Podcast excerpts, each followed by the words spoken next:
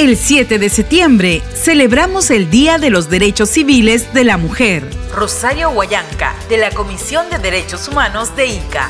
Es importante resaltar que el Día de los Derechos Cívicos de la Mujer es un llamado de atención a la sociedad en tanto el rol que jugamos las mujeres en la vida pública intenta que la sociedad, los medios de comunicación, el Estado, el empresariado le presten atención a ese rol que juega la mujer en el espacio público.